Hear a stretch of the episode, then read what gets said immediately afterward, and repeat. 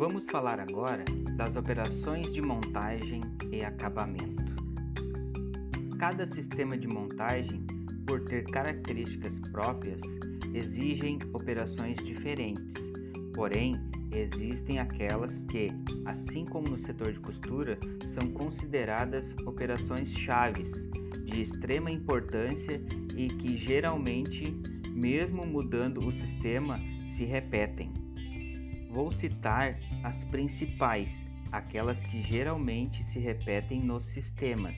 São elas: fixar palmilha na forma, conformar contraforte, reativar couraça e montar bico, montar em franque, reativar contraforte e montar calcanhar e rebater base.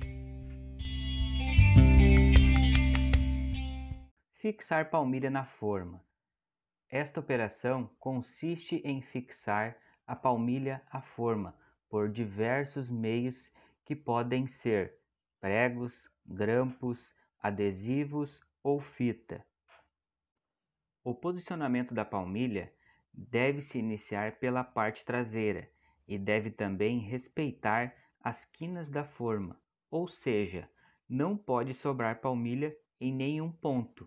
Caso a palmilha fique maior, deverá ser recortada, a fim de evitar problemas posteriores na montagem do calçado, porém, este somente deve ser feito quando houver um aproveitamento de navalhas em pedidos pequenos para reaproveitamento. Conformar contraforte.